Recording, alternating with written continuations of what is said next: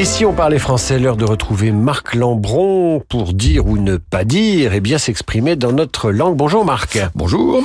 Aujourd'hui, c'est historique. Vous allez nous parler du mot historique.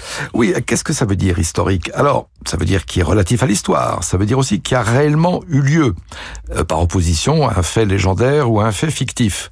Ou bien, ça veut dire aussi mémorable, qui est resté dans l'histoire, comme dans une victoire historique, un discours historique.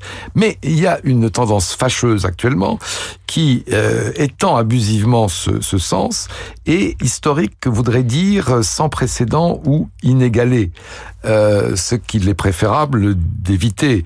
Euh, on pourrait dire par exemple la bourse a atteint son plus haut niveau, ou un niveau inégalé, mais quand on dit la bourse a atteint un niveau historique, de toute façon, le niveau euh, est toujours euh, dépassé.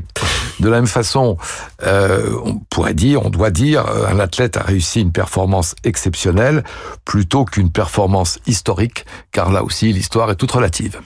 Dire ou ne pas dire, c'est le titre de l'ouvrage de l'Académie française dont vous tirez ces chroniques. Marc Lambron, c'est paru aux éditions.